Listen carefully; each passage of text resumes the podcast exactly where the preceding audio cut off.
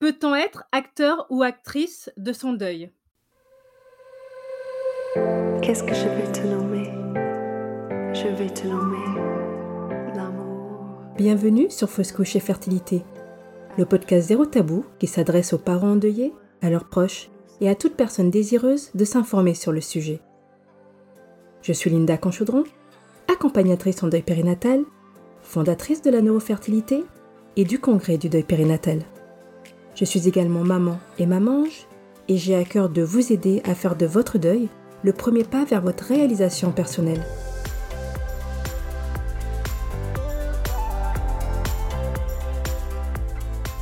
Fausse couche et fertilité, c'est le podcast idéal pour avoir des informations, des conseils d'experts, des témoignages, mais également de l'espoir, du soutien et de la positivité.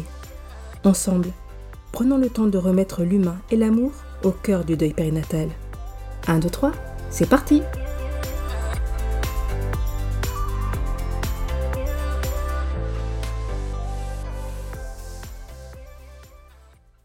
Peut-on être acteur ou actrice de son deuil? C'est la question à laquelle nous allons répondre aujourd'hui avec, mon invité. Donc, je vais vous présenter Audrey Cordier qui est, thérapeute spécialisée dans le deuil, heu, périnatal et qui utilise beaucoup d'outils très intéressants que nous allons pouvoir voir dans le cadre de cet épisode. Bonjour Audrey. Bonjour, Comment vas-tu? Très bien, très bien, merci. Et toi? Ah bah, moi ça va super, je suis contente de te recevoir, sur cet épisode de podcast. Je sais qu'on va partager beaucoup de belles choses, donc j'ai hâte déjà de la suite. Moi aussi. Alors est-ce que tu peux un petit peu, heu, nous présenter ton parcours? Parce que c'est vrai que j'ai annoncé que tu étais, hem, thérapeute du deuil périnatal et ce n'est pas quelque chose de courant. Nous sommes très peu à exercer ce genre de métier. Qu'est-ce qui t'a emmené à qu'est-ce qui t'a amené à faire ce choix-là de carrière? Alors en fait, moi j'ai démarré à l'accompagnement des parents depuis, heu, 2014. Heu, j'accompagnais les mamans dans leur parcours, de parents. J'ai démarré dans l'ac dans l'accompagnement périnatal, avec tout ce qui est grossesse, heu, 1 moment de vie, heu et aussi, dans tout ce qui est éducation, positive. Donc donc j'accompagnais en fait les parents, donc à mieux comprendre leurs émotions, puis aussi à également mieux comprendre leurs besoins et aussi ceux de leur enfant. Et puis au fur et à mesure des années, j'ai accompagné aussi des mamans qui avaient perdu un enfant, parce que, bah, on rencontre plein de parcours quand on accompagne des parents. Donc des mamans qui avaient perdu des enfants pendant la grossesse, mais aussi, pendant la première année de vie. Et moi-même, j'ai vécu en fait, bah, personnellement une fausse couche, pour mon premier bébé. Et puis, heu, aussi, heu, bah, j'ai eu, un autre garçon un garçon derrière et après, bah, j'ai eu un autre, garçon qui a on a eu un une interruption médicale de grossesse. Voilà, mon fils était atteint du cétomégalovirus et hem et puis donc, bah, j'ai découvert, ce monde, des mamanges, des paranges. Heu, j'ai découvert tout ce qu'on vivait, à tout ce qui vivaient et j'ai, heu alors à l'époque, bah, moi ça fait 11 ans, ça fera 11 ans, cette année. À l'époque, il y avait pas, non plus, des groupes de discussion il y avait très peu de j'habitais en campagne donc j'avais personne en fait pour qui m'aider, pour, heu, justement, suite à l'interruption médicale de grossesse. Et puis, heu et puis après, bah, qu'est-ce qui s'est passé? Bah, je me suis, posé la question: «Comment aider, ces ces parents?» Et à à moi s'est présenté différentes opportunités, plutôt dans le côté, des outils qui m'ont aidé à les accompagner. Heu, donc heu, les outils comme, heu, la sophrologie, l'art-thérapie, heu heu et également, tout ce qui est au niveau de l'accompagnement de de des émotions. Et puis, bah, je me suis dit: «Bah, OK, je vais les accompagner, comme, comme j'ai envie, avec, avec mes outils» et c'est pour ça que j'ai créé, la chrysalide des mamanges. Voilà, donc c'est mon parcours pro et en même temps mon parcours perso et et la chrysalide des mamanges, bah, c'est j'ai démarré, heu, cette année, heu, avec justement l'envie de d'ouvrir au monde, pour que ça touche vraiment toutes les mamans du monde entier parce que bah, c'est un sujet extrêmement tabou. Et en effet, comme tu disais tout à l'heure, c'est un métier particulier qui est le deuil. Euh, c'est pas des métiers qui sont très mis en avant dans notre société. Carrément pas, non. voilà. Et en fait, c'est souvent des sujets tabous d'ailleurs. Et, euh, et, en fait, moi, j'ai voulu participer aussi à, à, ce que ces sujets ne soient plus tabous. Parce qu'en fait, la mort fait partie de la vie. Mm. Euh, et en plus, euh, quand j'accompagne moi ces mamans, j'accompagne pas la mort, j'accompagne l'amour. Et ça change tout en fait. Et ça, quand j'explique euh, autour de moi quel est mon métier, eh ben, c'est aussi prendre en compte que bah, euh, euh, ce qu'on accompagne, enfin ce que j'accompagne, c'est des femmes, c'est des femmes courageuses et sensibles qui vivent quelque chose de difficile dans leur vie et qui ont envie de rebondir, voilà, qui ont envie d'avancer. Et, et c'est par l'amour, l'amour de leur bébé, l'amour de la vie, qu'elles avancent. Tout à fait, c'est très, c'est très beau et très pertinent ce que tu viens de dire parce qu'effectivement, euh, c'est l'accompagnement de l'amour, c'est vrai, l'accompagnement de la vie aussi, et c'est vrai que ça, on l'oublie trop souvent. On parle beaucoup de deuil, on parle beaucoup de mort et c'est ce qui fait peur aux gens, en fait, je vois bien la tête qu'ils font, hein, quand je quand je dis ce que je fais. On pourrait entendre une mouche voler, les gens ils veulent fuir. C'est ça. Non, pourquoi j'ai posé la question? Donc euh, oui, oui, je, je, je, vois tout à fait. Donc là, tu parlais des femmes. Donc toi, tu accompagnes essentiellement des femmes ou tu accompagnes aussi des couples ou des hommes euh? Alors j'accompagne principalement des, des mamans. Hein, qui... Et après, dans mon programme d'accompagnement, je propose aussi euh, à, une séance avec le papa s'il si, le souhaite. Et je propose aussi des ateliers avec la famille. Parce qu'il y a aussi le deuil des frères et sœurs. et après, alors je ne fais pas sur la, famille non plus élargie, mais déjà la famille proche, on va travailler ensemble sur, sur ce, le deuil que chacun vit. Complètement. Donc toi, tu as malheureusement connu les deux sortes de deuil. Euh, donc tu, tu, connais un peu bien enfin, tout le spectre personnellement du deuil périnatal, de la fausse couche et de la mortinescence. Euh, Est-ce que toi, dans ton vécu, tu as ressenti une différence entre ces deux deuils? Comment ça s'est... Euh, Alors je trouve que c'est délicat parce qu'en fait, la peine, en fait, ne se mesure pas en semaine d'aménorrhée. Euh, donc je pense que c'est délicat, euh, de comparer les deux. Euh, moi, mon vécu alors après tu me demandes mon vécu, donc je vais te parler de mon vécu, mais mon vécu n'est pas représentatif de la population. n'est pas représentatif de toutes ces femmes qui vivent des douleurs, différentes. donc en fait, la fausse couche, comme c'était mon premier bébé enfin ma première fois enceinte. Euh, euh, je vais dire que j'étais embarquée par le monde médical et j'ai pas trop je me suis laissée porter en fait et, et j'ai pas trop réfléchi comparé à l'interruption médicale de grossesse qui, qui a été là ou cinq mois de grossesse. Euh, et donc, du coup, je ne l'ai pas vécu de la même façon. Euh, le, par contre, le, les, comment dire, les, les, le discours du monde médical euh, est extrêmement violent pour une fausse couche. je trouve qu'elle n'est pas suffisamment prise en compte dans l'humanité parce que bah, c'est pas grave, vous en aurez un autre, bah, c'est rien, vous n'avez qu'à avancer. Donc, donc ça, c'était, je trouve, extrêmement compliqué. Mmh. Que dans l'interruption médicale de grossesse, par rapport à l'accompagnement en soi sur le moment, les médecins sont à l'écoute. Ils ne, l'approchent pas de la même façon. Et ça, je trouve ça dommage. Oui. Mais voilà, c'est personnel, c'est mon avis. Donc là, c'est intéressant parce que, bon, là, pour l'instant, je vais rebondir sur ce dernier bout avant de rebondir sur le reste, mais ça veut dire que le monde médical est capable de s'adapter, est capable de faire un effort, mais qui ne le fait pas parce qu'il fait une différence à partir du, euh, du moment où on perd l'enfant. Donc ça, c'est vraiment dommage parce que ça reste une perte malgré tout. Donc ça veut dire qu'il y a beaucoup de, encore de travail à faire sur les mentalités, sur les consciences, sur l'évolution même du monde médical, et ça, c'est vraiment dommage. En revanche, ce que j'ai trouvé très intéressant, c'est que euh, c'est ce que tu as dit, c'est qu'effectivement, euh, la douleur ne se résume pas au nombre de au nombre de autant on a porté l'enfant, quand quand on est perdu à 1 jour de grossesse ou quand on est perdu à 9 mois de grossesse, ça reste une perte, ça reste notre enfant, c'est douloureux pareil. On n'irait pas comparer quelqu'un qui a un bébé d'1 jour et quelqu'un qui perd son fils de 18 ans. On n'irait pas comparer les 2, bah, là, c'est vraiment pareil, donc là, je trouve ça bien que tu l'aies souligné. Effectivement, la différence, du coup, se fait surtout, heu, dans le suivi, dans le regard médical et et c'est dommage parce qu'on attend du monde médical un soutien qui là, du coup, heu, n'a pas lieu et pire, qui ajoute à à la douleur, à l'incompréhension, à la perturbation que l'on ressent à ce moment-là.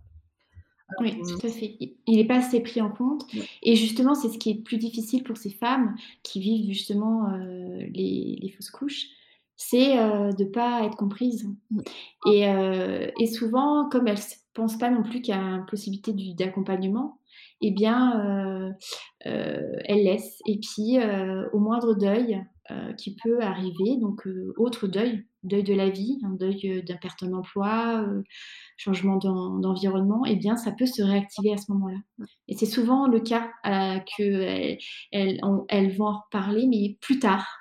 Plus tard parce que sur le moment, elles l'ont juste vécu et elles ont pas pris en compte le deuil qu'elles vivaient et elles ça se réactive. Tout à fait. Alors toi, je sais pas par rapport à tes clientes, mais je sais que moi, quand ça se réactive comme ça, ben, c'est souvent que le deuil n'a pas été fait et que du coup, il y a tout le travail à mettre en place, même des fois des années après, ce qui est dommage parce que du coup, elles ont porté toutes ces souffrances, tout ce temps-là, alors qu'il n'y avait pas besoin. Toi, comment se quel quelle est la perception que tu as par rapport à ça? Oui, c'est exactement ça. C'est qu'en fait, heu, on doit aller rechercher justement, ce le 1er enfin, le deuil qui n'a pas été alors faire ou pas faire, mais on je vais dire que, heu, qu'elles ne l'ont pas, hem, accepté en fait et donc ça se réactive et donc heu et bien, heu, derrière, donc dans l'accompagnement, on repart justement chercher ces ces ces pertes, ces douleurs, cette souffrance qui n'a pas été, heu, écoutée. Complètement. Donc là, le le le thème un petit peu de cet épisode, c'est, heu, peut-on être, acteur ou actrice? Donc là, comme que tu accompagnes essentiellement des femmes, vérifier sur le terme d'actrice, peut-on être actrice de son deuil? Quelle réponse toi, personnellement, tu apporterais à cette question? Eh bien oui, on peut être, heu, on peut être acteur de son de son deuil. On peut arrêter de le subir. Pourquoi? Parce qu'en fait, le deuil, c'est un processus naturel, donc ça s'enclenche automatiquement, on a c'est pas conscient. Par contre, il y a une partie qui est consciente, qu'on appelle communément le travail de deuil. Le travail de deuil, ça se fait à partir du moment où on est dans, heu, les émotions. Parce qu'en fait, dans tout le parcours de deuil, il y a, toutes différentes étapes et heu, le moment où on peut, heu, être acteur justement et ne plus subir ce deuil, c'est être aller accueillir ses émotions, aller les exprimer et grâce à tout ça, aller les transformer. Donc en fait, l'important, c'est de de prendre conscience que alors OK, le temps aide et que ça ça se fait, mais on peut aussi, heu, en prendre soin et ça, c'est toute la différence, hein. Il y a Christophe Fauré qui parle, heu, bien de ça, de cette plaie qui, heu, qui cicatrise, hein, la plaie et la blessure, de la perte, inconsciemment, la blessure se se, se cicatrise tout seul, on va pas, faire quelque chose. Par contre, on va on va bien désinfecter, on va mettre un pansement. Donc ça, c'est prendre soin du deuil. C'est la même chose. Donc ces femmes, et bien que j'accompagne, elles vont aller justement chercher à être acteurs de leur deuil et à, et bien accueillir leurs émotions pour pas que ça ça se transforme en autre chose dans leur corps. Donc ça, c'est vraiment très, très intéressant.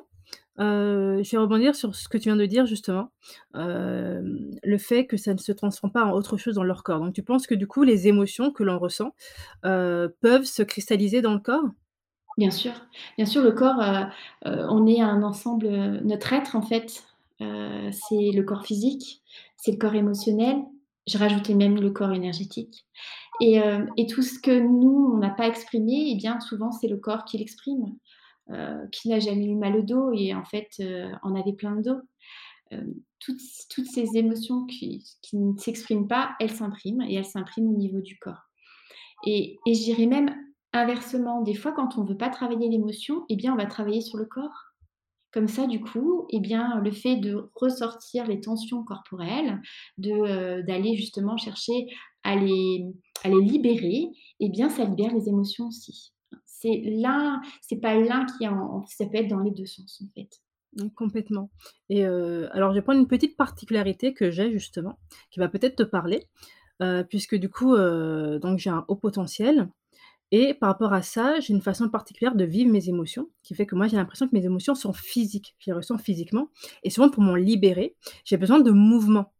Heu et du coup, c'est vrai que ça me fait penser à ça parce qu'il y a peut-être des personnes aussi qui nous écoutent. C'est vrai qu'on a l'impression que les émotions, c'est quelque chose de très, hem, très aérien, très éthéré, très, heu, impalpable en fait, qui se trouve dans la tête ou dans le cœur selon comment les gens voient les choses, mais quelque chose de un peu comme de la fumée, quelque chose qu'on qu'on peut ni voir, ni toucher, ni bon la fumée on la voit un peu, mais tu as compris un petit peu l'idée et c'est vrai que moi, les émotions, je les ressens vraiment très physiquement et plus elles sont fortes, plus ça me ça me gêne. Je ressens une pesanteur, une lourdeur que j'ai besoin, voilà, d'évacuer.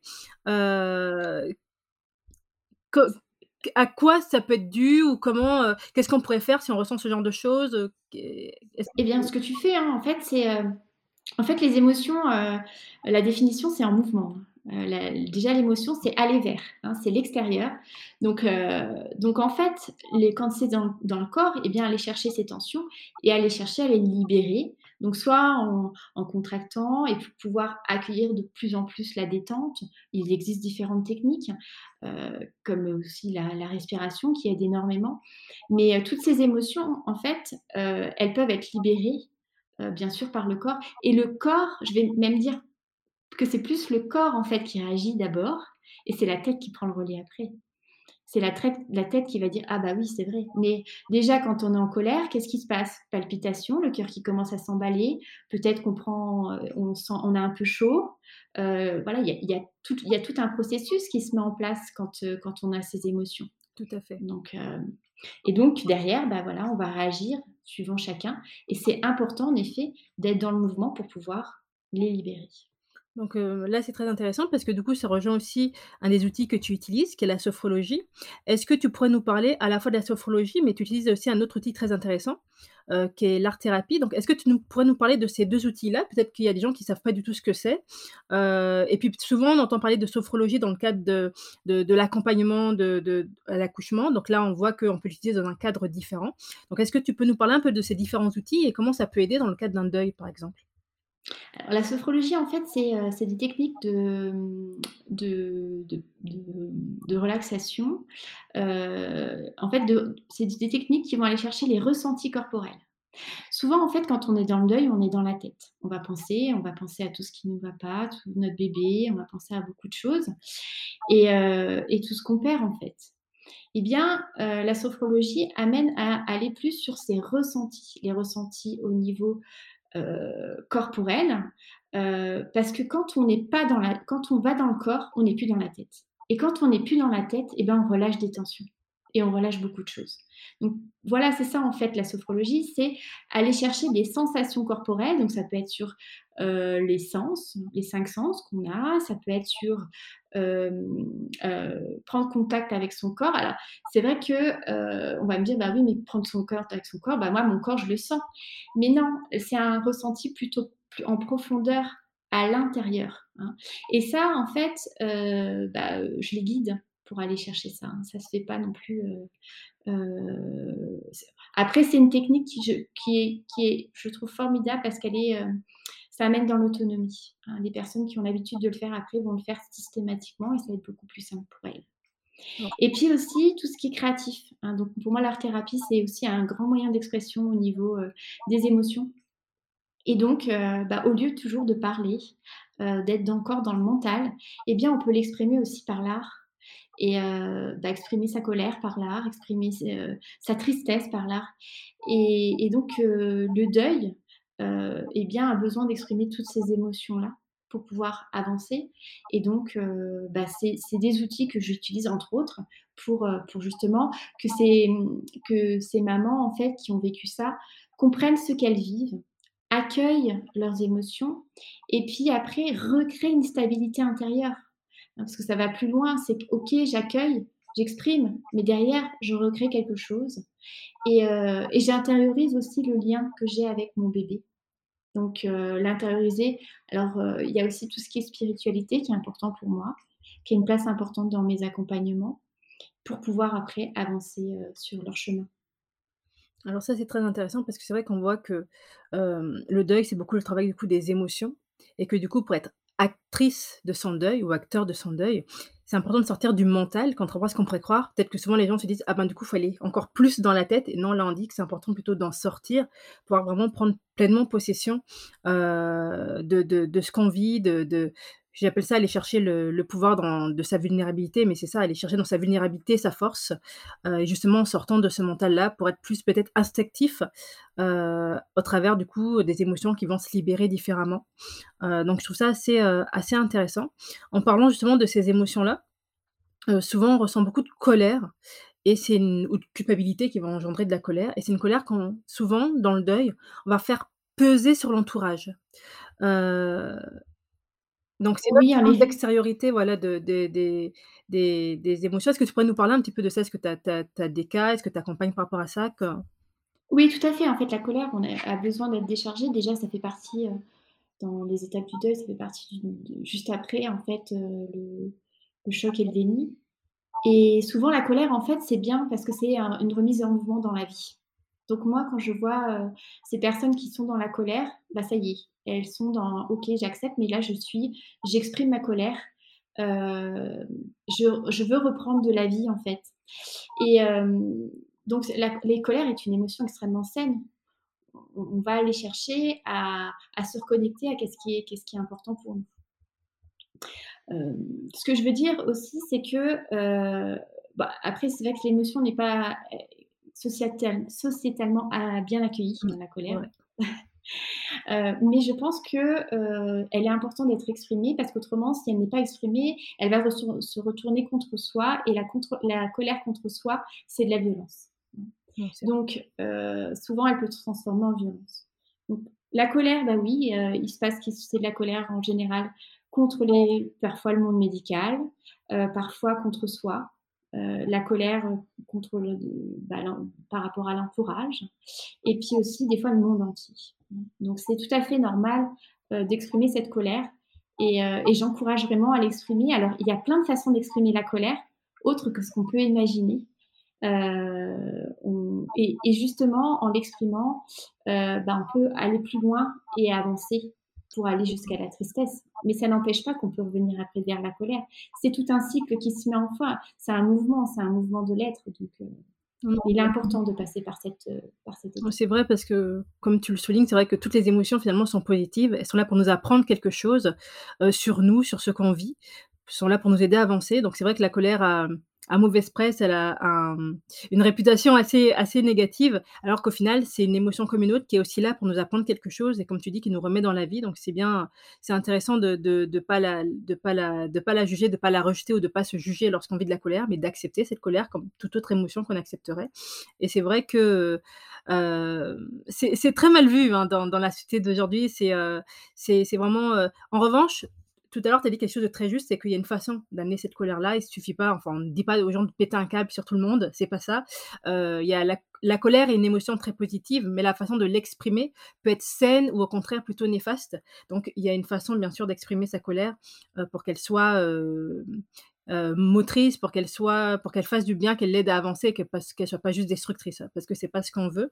Et c'est vrai que dans cette colère-là, heu, il y a la colère que l'on ressent, mais souvent aussi qu'on fait peser sur les autres. Parce que c'est vrai que dans le cadre du deuil, on parle beaucoup de la maladresse des proches, mais aussi le fait, heu, d'être comme ça dans notre colère ou dans notre culpabilité qui fait qu'on peut aussi prendre de la bienveillance, heu, mais de façon très, très négative ou très agressive parce qu'on n'est pas prêt à ce moment-là à l'accepter et du coup, comme la colère, elle a besoin de se décharger, heu, elle va se se j'ai envie de dire se cramponner aux mots maladroits ou à la bienveillance des autres pour se décharger sur eux.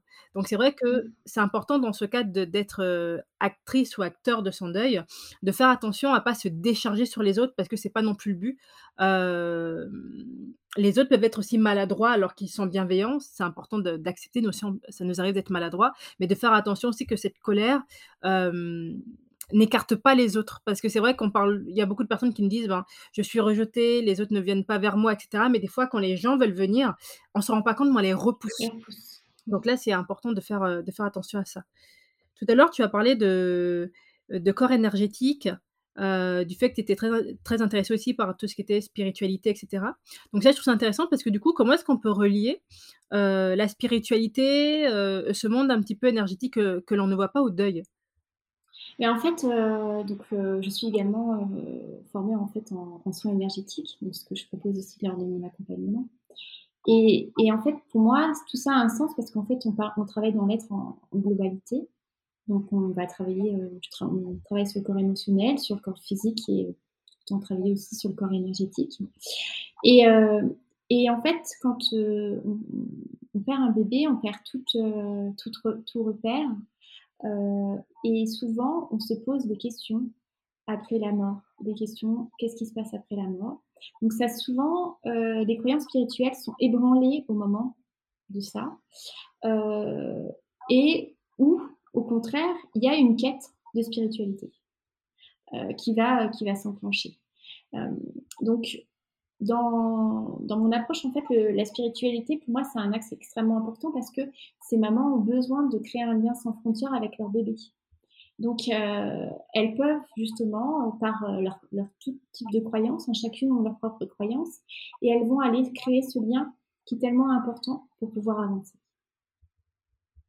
C'est vraiment intéressant parce que du coup, ça en fait, là, tu proposes du coup un accompagnement très, très complet qui travaille sur les différentes sortes de corps pour vraiment aller, heu, chercher, heu, travailler sur la douleur en profondeur, quoi. À la fois sur le corps, émotionnel, à la fois sur le corps physique et à la fois sur le corps du coup énergétique, donc sur toutes les, sur toutes les surfaces, j'ai envie de dire sur toutes les couches de l'être, pour aller vraiment, purger la maman de sa peine et puis l'aider à se révéler finalement. Exactement. Et à transformer, en fait, cette souffrance en force intérieure. Parce qu'en fait, hem, elles se ces mamans, elles sont toutes extrêmement puissantes, heu, elles sont sensibles, courageuses et elles ont envie d'avancer. Et et heu et c'est juste, heu, moi, je trouve que c'est transformant, en fait, heu, de vivre souvent quand on vit quelque chose d'extrêmement difficile, derrière ça nous amène à l'essentiel. Et donc et bien, c'est là-dessus, en fait, que je les aide à retrouver leur essentiel leur authenticité et l'harmonie dans leur vie et dans leur, dans leur famille. Ça c'est très fort ce que tu viens de dire parce que c'est vrai que, heu, dans le cadre de mes accompagnements, je vois qu'il y y a une grande partie, heu, des mamans, quand elles viennent me voir, hem, elles sont en quête d'elles-mêmes, en quête d'identité parce qu'elles ne sont plus la même personne qu'avant, heu, la perte de leur enfant. Donc en fait, il y a vraiment une nouvelle identité qui se met en place, une perte de repères profonde. Elles ne savent plus qui elles sont, heu, elles n'osent pas prendre pleinement la place de leur dans leur nouvelle identité parce que l'entourage ne reconnaît pas cette identité-là. Parce que ça peut partir de petits trucs anodins qui dérangent pas, mais comme de très, très gros changements, heu, qui s'enclenchent d'un coup. Changement de boulot, déménagement, des choses qui les intéressaient avant, qui les intéressent plus du tout et puis au contraire des, des choses, qui étaient peut-être de l'ordre du rêve, qui deviennent fondamentales, qu'elles veulent à tout prix faire. Enfin, il y a un bouleversement complet dans la façon de penser, dans dans les priorités, dans dans les habitudes, dans plein de choses. Par rapport du coup à ce que tu viens de dire, le fait de de de de prendre sa place, d'aller vers, heu, vers son essentiel du coup, comment ça se caractérise? Pourquoi ça? Ou comment ça se passe? Ou est-ce que tu le vois? Ou qu'est-ce que tu pourrais nous en dire de ça? Je le vois bien, oui, avec mes clientes, c'est plutôt c'est la perte de repères, comme tu dis, hein, c'est la perte de repères et donc elles veulent retourner avec cette maman d'avant, mais cette maman d'avant, elle n'est plus elle n'est plus là, en fait. C'est une maman qui qui a vécu autre chose, qui a des blessures et en fait, elles se reconstruisent avec cette nouvelle maman et heu et c'est tout ce chemin d'acceptation de découvrir cette nouvelle maman, heu, qui se qui s'enclenche. Donc en effet, hein, elle elle cherche à retrouver ce avant, sauf que ce avant ne n'est plus possible et maintenant c'est plutôt se reconstruire sur le sur l'après avec ses blessures. Donc finalement, il y a une sorte de double deuil qui se fait. Le deuil par rapport à la perte, heu, de leur bébé, puis le deuil par rapport à la perte de qui elles étaient avant. tout à fait, tout à fait, exactement. Et du coup, comment est-ce qu'elles peuvent être à la fois actrices, heu, sur le premier deuil et actrices sur le deuxième deuil? Est-ce que ça se fait en même temps? Est-ce qu'il y a d'abord on travaille d'abord sur l'un avant de travailler sur l'autre? Qu'est-ce que tu dirais par rapport à ça? Je pense que c'est l'ensemble en fait, parce que, heu, dans les couples du deuil, on accepte à un moment donné. Donc c'est la maman d'avant, on fait la deuil de la man la maman d'avant et en fait, la maman d'après on va dire, elle s'épanouit, elle se recrée. C'est comme une reconstruction. Complètement. Donc ça, c'est vraiment très intéressant et puis moi, j'aime bien parce que du coup, ça reprend vraiment cette idée, heu, hem, que qui pour moi est très fort, c'est vraiment du phénix, où vraiment on on croit qu'on est complètement, heu, détruite, qu'on est perdu. Heu, des fois les mots sont très, très forts, hein. Il y a beaucoup de personnes, heu, qui me disent: «Je me sens anéantie, je suis morte à l'intérieur, mon corps est mort» ou «Mon ventre est mort» ou ou «Mon ventre est vide» ou «Je ne sers à rien», qui sont vraiment dans une douleur profonde. Heu, j'ai moi-même, heu, vécu ça et heu et au final, elles renaissent, elles se surprennent elles-mêmes à renaître une fois que le deuil est fait, une fois qu'elles sont dans cette phase de reconstruction. Elles se surprennent elles-mêmes à renaître et à, et à se redécouvrir, en fait, à devenir encore plus fortes que ce qu'elles étaient avant. Oui, tout à fait. Voilà, donc là, ce qui ce qui peut être intéressant, c'est justement, cette force. Est-ce que toi, par rapport aux outils que tu as, tu arrives à expliquer, cette, peut-être cette cette force justement qu'il y a dans dans dans dans ce drame, dans ce qu'elles ont vécu de plus douloureux? Comment elles font pour aller puiser, heu, comment est-ce qu'on fait pour aller puiser comme ça de la force dans quelque chose qui peut sembler le plus douloureux possible? Bah, en fait, la force, elle vient à partir du moment où c'est les où il y a expression des émotions. Parce que, bah, les mamans, heu avant, elles sont tellement dans leur douleur qu'elles se rendent plus compte de leur puissance. Donc c'est en passant par l'expression des émotions, c'est en passant, heu, par le lien qu'elles vont créer avec leur bébé aussi, hein, dans tout ce qui est au niveau, heu, spiritualité, mais aussi, dans dans tout ce qu'elles vont créer comme rituel avec leur enfant et bien, en fait, c'est là qu'elles vont puiser leur force. Leur force et elles vont aussi se sentir légitimes d'être maman. Parce qu'il y a aussi cette problématique: «Je ne suis pas légitime, je n'ai pas eu mon bébé». Mais en fait, si, ce lien, il se crée, il se crée d'une façon différente. C'est un lien différent, en fait, qui est en train de se créer et c'est c'est tout au long du deuil que ce lien se crée, en fait. Tout Et donc heu heu, la force vient de ce de ce lien qui s'est créé et heu et de tout le chemin qu'elles auront parcouru. Parce qu'en fait, c'est le chemin qui importe. Donc ça, c'est important de rappeler que justement tout c'est un process, c'est vraiment un chemin, c'est pas un moment ponctuel, heu, c'est vraiment tout le tout le parcours qu'on a à faire et là, tu as insisté sur le fait qu'elles se créent, elles se créent un lien, elles créent des rituels. Donc encore une fois, elles sont actrices, elles prennent, heu, le lead, j'ai envie de dire, de leur deuil, le lead de leur souffrance, le lead de leur avancée et justement, c'est en étant actrices qu'il peut se passer tout ça, que qu'elles peuvent manifester leur puissance. Donc heu donc heu, il y a un vrai y a un vrai pouvoir. Donc ça, c'est intéressant de le souligner parce qu'effectivement, souvent, on prend les émotions comme une faiblesse, on les cache, on ne veut pas les montrer et là, en fait, on découvre qu'au final, non, la puissance se trouve dans les émotions. Exactement. La puissance, heu, s sont dans les émotions et et la et la libération, en fait. Donc ça, c'est vraiment, heu, ça, c'est vraiment génial. Si tu devais comme ça donner, heu, aux aux parents qui nous écoutent, hem, un conseil justement pour, prendre, devenir actrice ou acteur de de de leur deuil ou pour, pour faire leur deuil de façon, de façon, ben, de la meilleure façon possible, en tout cas pour se mettre en mouvement vers leur deuil, qu'est-ce que qu'est-ce que tu leur donnerais comme astuce? Ou comme Alors déjà, je je leur dirais de prendre soin d'eux. Je pense que déjà, c'est la 1re étape, c'est déjà prendre conscience que, OK, ils vi ils ils vivent quelque chose, hem, de difficile, heu, mais ils peuvent aussi prendre soin d'eux dans cette, dans cette, heu parce que souvent on va on va se plonger dans autre chose, on va aller chercher dans le travail, dans les enfants, les autres enfants, enfin voilà, on va se plonger pour pas souffrir, pour pas ressentir. Et en fait, moi je vais je vais dire plutôt le contraire. Heu, on est souvent obligé de passer par, heu, par une période difficile de souffrance, mais plus elle est exprimée, plus elle s'atténue. Plus elle est, on va dire, heu, réfrénée, plus elle va rester.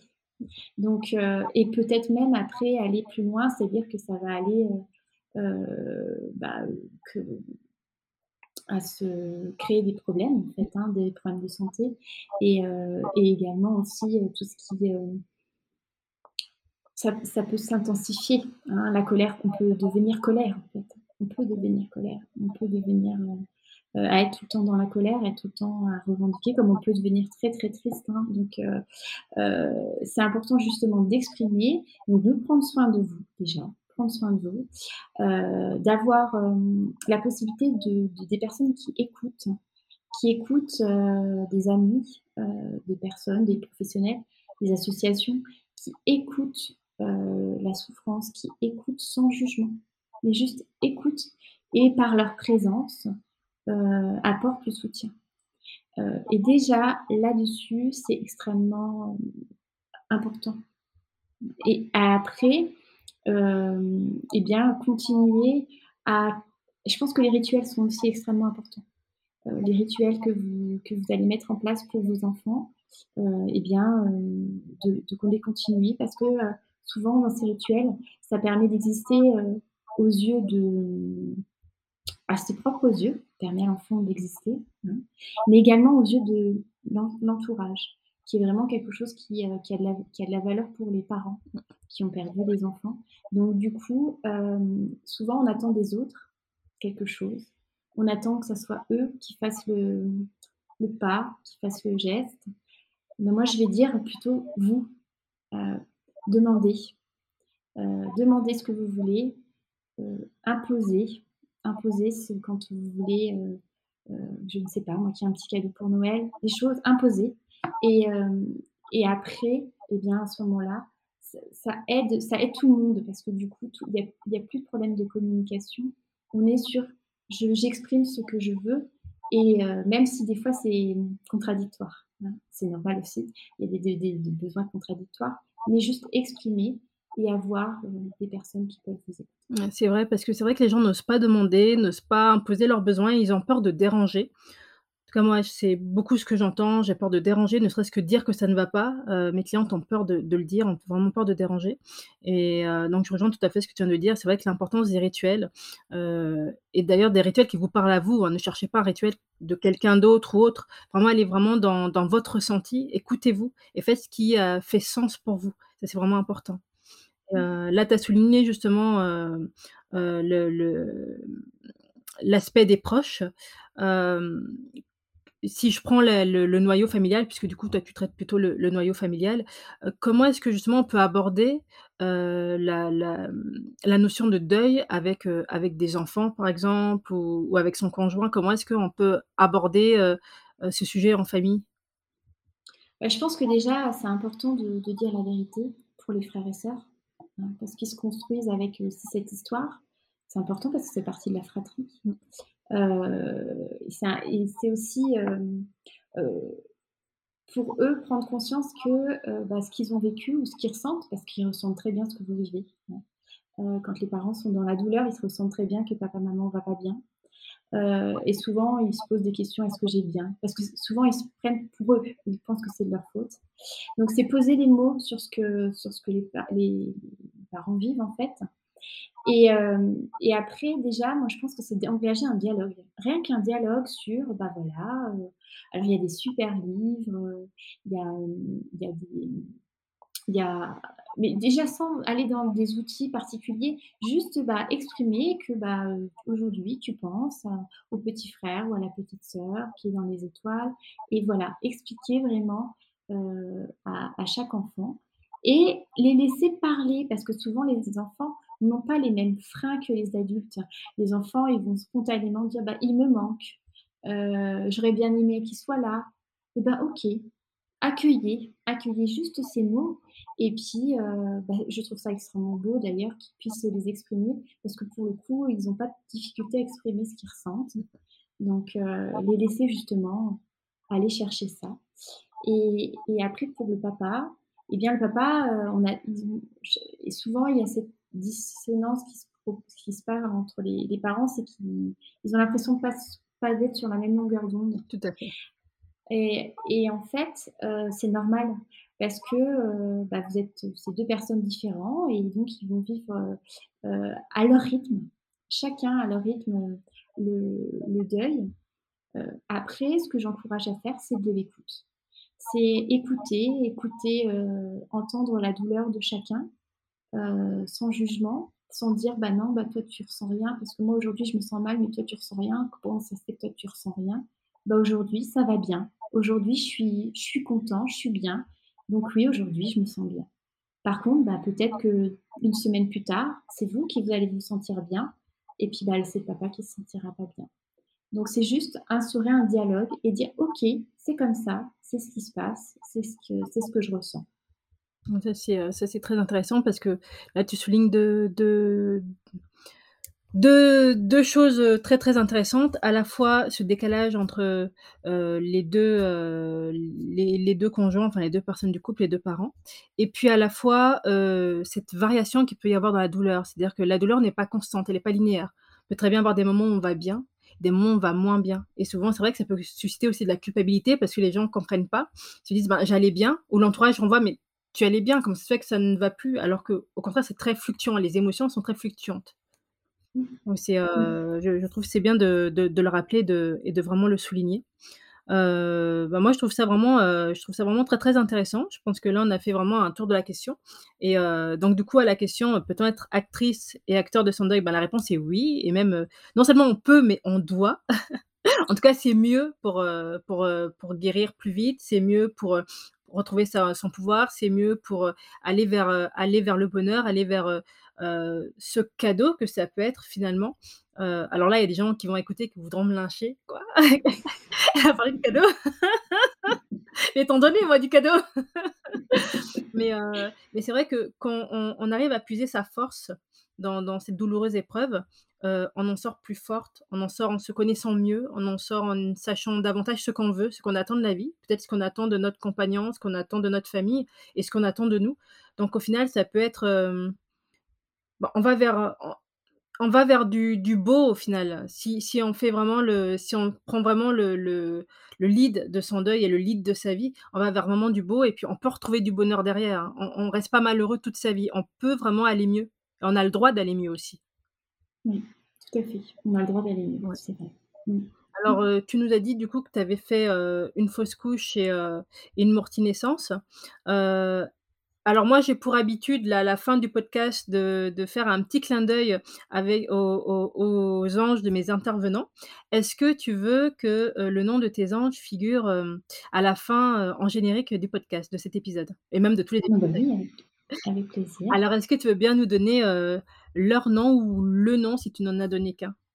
Alors j'en ai donné qu'1, donc c'est, heu, à mon fils, heu, Florent. D'accord, bon ben, pour Florent, on lui fera une jolie dédicace à la fin de chaque épisode, comme ça on aura une petite pensée pour lui. On essaie de les faire exister comme ça. Merci, Avec plaisir et puis merci à toi d'être venu, d'avoir accepté mon invitation, de nous partager, heu heu, tout ça parce que c'est vrai qu'on y retrouve beaucoup de valeurs, on y retrouve, heu, beaucoup de beaucoup d'outils aussi et puis une autre façon de peut-être de penser son deuil. Je pense ça va faire beaucoup de bien à à pas mal de parents qui nous écoutent donc vraiment merci, pour ta participation et pour tout ce que tu as pu nous apporter en fait, dans le cadre de cet épisode. Merci beaucoup.